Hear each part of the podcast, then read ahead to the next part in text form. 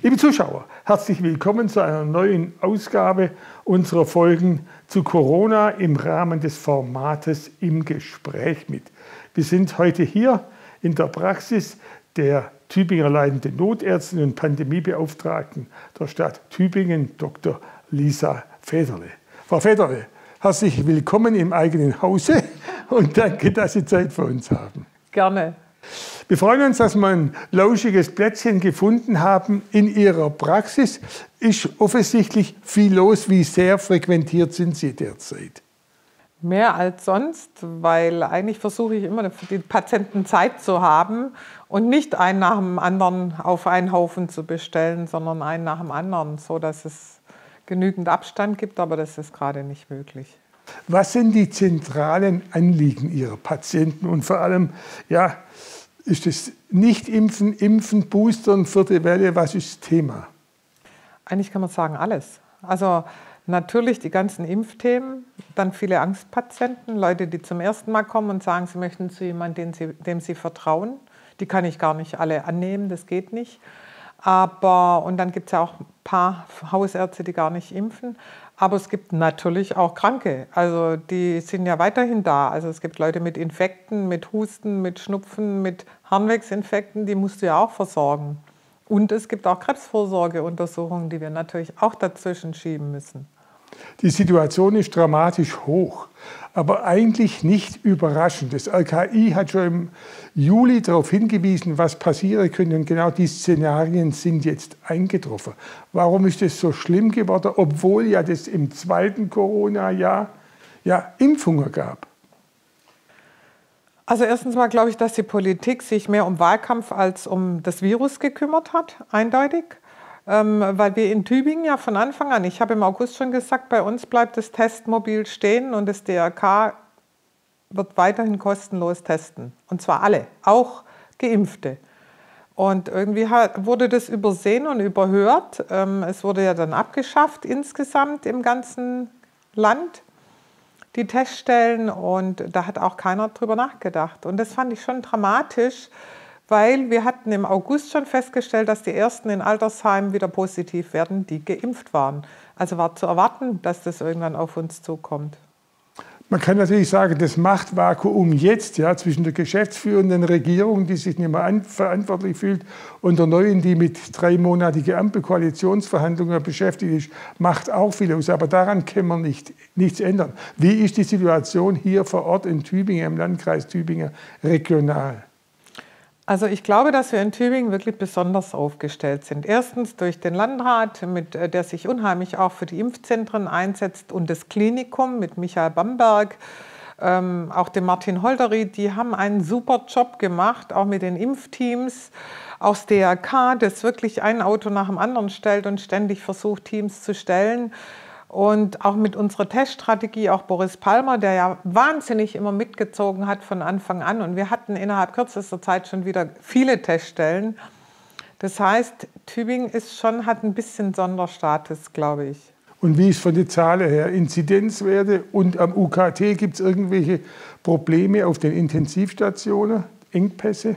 Also natürlich haben wir auch hohe Zahlen in Tübingen, das ist keine Frage. Wir sind im Moment bei fast 400 bei einer Inzidenz von fast 400, wobei die Inzidenz alleine ja gar nicht mehr zählt. Darauf haben wir schon letztes Jahr dauernd hingewiesen, dass wenn man viel testet, natürlich auch die Inzidenz höher ist. Ist ja logisch, je mehr ich teste, desto mehr kann ich auch positive finden.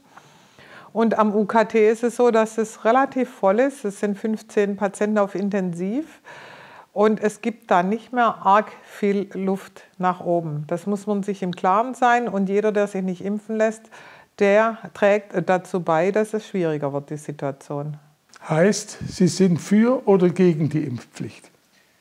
Ich bin für eine teilweise Impfpflicht. Ich bin nach wie vor dafür, dass die Menschen einfach, die nicht geimpft sind, dann durch bestimmte Regelungen eben an bestimmten Sachen auch nicht teilnehmen können.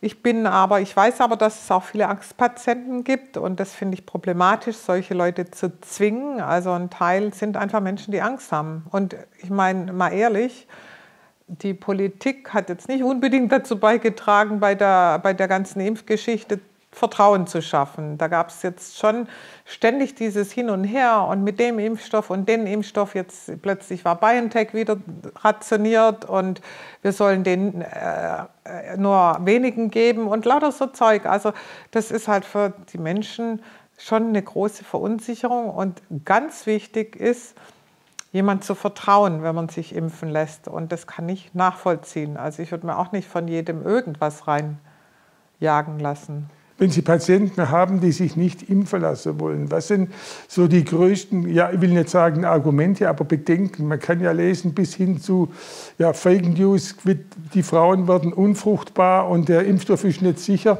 Was sind die größten Bedenken eigentlich? Das ist völlig unterschiedlich. Die einen sagen, sie haben wahnsinnig Allergien und wenn man danach fragt, dann ist es Heuschnupfen zum Beispiel. Die anderen haben einfach Panik die haben Angst, dass das noch kein, ähm, äh, eben noch kein Impfstoff ist, der schon lang erprobt ist.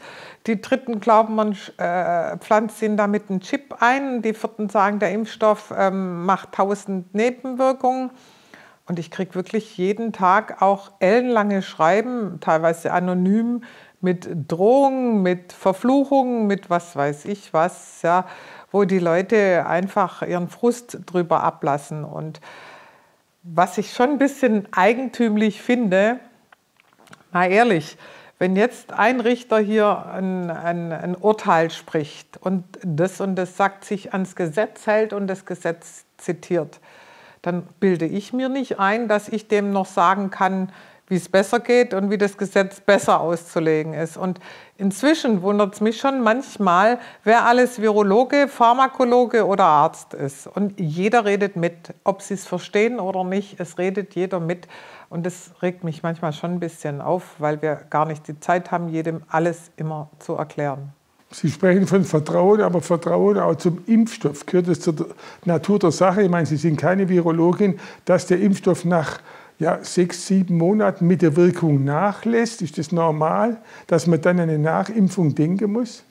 Ja, wenn Sie sich äh, überlegen, FSME müssen sich auch mehrfach impfen lassen. Es gibt viele Impfungen, wo du erstmal äh, wo du dich boostern lassen musst. Also das ist jetzt nicht so ungewöhnlich und das haben wir eigentlich auch, das wurde vorhergesagt, dass eine Boosterung ähm, stattfinden muss, möglicherweise oder ziemlich wahrscheinlich. Äh, das wurde schon letzt, äh, dieses Jahr im Januar gesagt, jetzt haben wir November. Was ist mit den Boostern, wenn das Stichwort schon fällt? Man sagt oder man hört, es gibt gelegentlich negativere Begleiterscheinungen nach der Impfung wie bei der Erst- und bei der Zweitimpfung. Stimmt das? Das kann ich so nicht 100% bestätigen, also aus dem Alltag, aber ich habe jetzt keine statistischen Zahlen, an die habe ich mich aber eh noch nie gehalten, sondern ich schaue einfach das an, was ich täglich sehe. Und wir haben sicher über 2000 Leute geimpft, mindestens von zum Anfang dritten Mal. an. Nee, überhaupt. Mhm. Und ich kann sagen, ähm, ich glaube nicht, dass es so viel stärkere äh, Nebenwirkungen gibt. Es gibt durchaus auch Menschen, die sagen, sie haben überhaupt nichts gemerkt beim dritten Mal, während beim zweiten Mal waren sie ziemlich krank. Jetzt gibt es natürlich auch ein neues Corona-Medikament. Sprich, man könnte denken, ja, wenn ich es habe, dann nehme ich das, dann kriege ich keinen schlimmen Verlauf. Wie sehen Sie das im Zusammenhang mit dem Impfen? Das ist sicher kein Ersatz. Also ich glaube, so einfach ist es nicht. Erstens ist es noch gar nicht zugelassen, sondern erst in der, glaube ich, dritten Phase der Zeit. Es gibt mehrere Medikamente, aber die sind noch nicht offiziell zugelassen. Das ist das eine. Das zweite ist, soweit ich informiert bin, musst du dieses Medikament dann innerhalb der ersten drei Tage nehmen. Manche Menschen merken ja gar nicht, dass sie das haben und es entwickelt sich erst, ja. Oder es nimmt auch nicht jeder immer gleich so ernst. Also insofern äh, gibt es da noch viele Hindernisse, aber natürlich wäre es sensationell, wenn wir die Möglichkeit hätten, mit äh, Medikamenten das anders zu ähm, bewerkstelligen, siehe HIV. Also da sind am Anfang die Menschen auch gestorben. Inzwischen haben wir Gott sei Dank Medikamente, die denen das Leben weiterhin ermöglichen.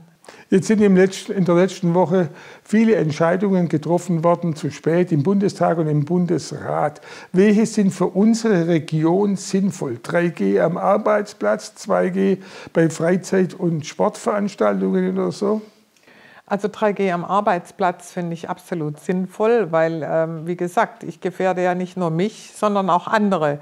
Und ich meine, zum Rauchen muss ich auch raus und kann nicht vor Ihnen rauchen oder sonst was. Also es gibt bestimmte Einschränkungen in unserem Leben und die muss halt jeder irgendwo hinnehmen. Ja, insofern finde ich das richtig. Ich glaube, eins dürfen wir auf gar keinen Fall machen, egal was passiert. Die Kinder nochmal von der Schule nehmen oder die Kinder auch nicht mehr rauslassen, in Gruppen antreten lassen, keinen Sport mehr machen lassen, weil das hat so viele äh, Kollateralschäden gegeben, wo wir noch Jahre beschäftigt sind, um die aufzufangen. Und äh, deswegen glaube ich auch, das ist ein Thema, da würde ich mich bis zum Schluss einsetzen und sagen, so geht es nicht die Kinder leiden sowieso schon in der Pandemie am meisten und müssen auch jetzt darunter leiden, dass sich ein Teil nicht impfen lässt. Und das finde ich einfach nicht in Ordnung, weil die Kinder haben nicht dieses große Risiko. Auf Intensiv in Baden-Württemberg liegen vier Kinder im Alter von 1 bis 17 Jahren und haben Vorerkrankungen. Also das heißt, die sind nicht so gefährdet, müssen aber wegen uns so leiden. Aber Kinder und Impfen ist natürlich auch ein Thema. Wie stehen Sie dazu? Ab 6, ab 8, ab 14 oder wie ist das sinnvoll? Also unter 12 äh, ist es ja noch gar nicht zugelassen, würde ich mein Kind auch, glaube ich, im Moment noch nicht impfen lassen und finde es auch schwierig. Ich finde es echt schwierig. Ich sage deswegen auch eigentlich zu meinen Patienten, wenn sie mich fragen, sie sollen den Kinderarzt fragen, weil der ist der Spezialist da dafür. Ich ähm, glaube, es ist wichtig, ähm, dass der Kinderarzt das Kind kennt und dann individuell auch mitentscheidet, ob sich die impfen lassen sollen oder nicht. Ich kenne aber viele, die ihre Kinder haben impfen lassen. Insofern kann man sagen, so oder so kein so extremes Risiko. Aber wichtig ist natürlich schon zu wissen, Sie müssen am meisten mit drunter, drunter leiden. Wenn man jetzt noch ein Stück weitergeht, äh, für die Zukunft gesprochen, nehmen wir mal nur mal den Blick bis Weihnachten. Ist diese vierte Welle noch zu brechen? Ist sie über den Scheitelpunkt schon drüber? Wie denken Sie, wird es weitergehen? Ich glaube nicht, dass sie äh, über den Scheitelpunkt drüber ist und ich glaube auch nicht, dass sie so einfach zu brechen ist weil eben, und das ist ein Fehler, den viele machen, die sagen immer, ja, letztes Jahr war alles viel besser und es gab noch keinen Impfstoff. Das ist für mich der Beweis, dass man nicht impfen muss. Ist völliger Quatsch. Wir haben dieses Jahr die Delta-Mutation, die deutlich ansteckender ist. Deswegen haben wir auch viel mehr Menschen, die auf Intensiv kommen und deswegen sind auch so viele angesteckt. Also letztes Jahr hat sich nicht jeder angesteckt, der mit dem Virus in, in Berührung kam. Und die Virologen sagen ja, dass über kurz oder lang in den nächsten Monaten sich jeder, der nicht geimpft ist, mit dem Virus anstecken wird. Das bedeutet aber im Umkehrschluss, da wir auch nicht so viel Erstimpfungen jetzt haben, die Erstimpfungen auch erst wirken müssen und dann noch eine zweite Impfung und wir noch boostern müssen, weil die alten Menschen, die eben inzwischen schon den Schutz wieder oder die Antikörper schon wieder abgebaut haben und dadurch wenig Schutz haben, auch nochmal geimpft werden müssen, halte ich es für schwierig. Und wir werden so schnell wahrscheinlich keinen Erfolg sehen, weil wir nicht innerhalb von, paar, von zwei Wochen jetzt das Rad wieder umdrehen können. Die Pandemie wird bleiben. In die Zukunft geschaut. Was macht Ihnen weiterhin große Sorgen und wo sind Sie vielleicht auch zuversichtlich? Also ich bin zuversichtlich, dass man vielleicht irgendwann wirklich auch Medikamente finden wird, die die Erkrankung, die schwere Erkrankung behandeln können. Es ist ja nicht so, dass jeder schwer erkrankt und kurz vorm Sterben liegt. Also das muss man auch mal ganz klar sagen. Man weiß es bloß nicht. Ich habe keine Ahnung, wen es schwer erwischt und wen nicht. Und ich habe in meiner Praxis auch Menschen schon erlebt, die sind nicht schwer, äh, nicht schwer erkrankt, obwohl ich von denen gedacht hätte, als immunsupprimiert mit Chemotherapie und so weiter, die erwischt schwer. Und andere, die haben es ganz schwer bekommen und sind eigentlich kerngesund, leben gesund, nehmen auch genügend Vitamine und all das, was ich sonst immer zu hören bekomme. Ich habe ein super Immunsystem. Mir ist es nicht klar, an was man das festmachen kann, warum es den einen so erwischt und den anderen nicht. Logisch ist, dass es ältere Menschen mehr erwischt. Ja, das ist klar. Frau Federle, vielen Dank weiterhin diesen Mut und dieses Durchsetzungsvermögen. Und ja, dann werden wir uns hoffen, bei Bedarf gerne widersprechen, aber hoffentlich wird es nicht so dramatisch notwendig sein wie zurzeit. Vielen Dank. Liebe Zuschauer, wir können es nur gemeinsam schaffen und auf der anderen Seite das ist schon sehr wichtig. Freiheit hat immer auch sehr viel mit Verantwortung und Solidarität zu tun. Schön, dass Sie dabei waren. Bleiben Sie gesund. Auf Wiedersehen. Bis bald.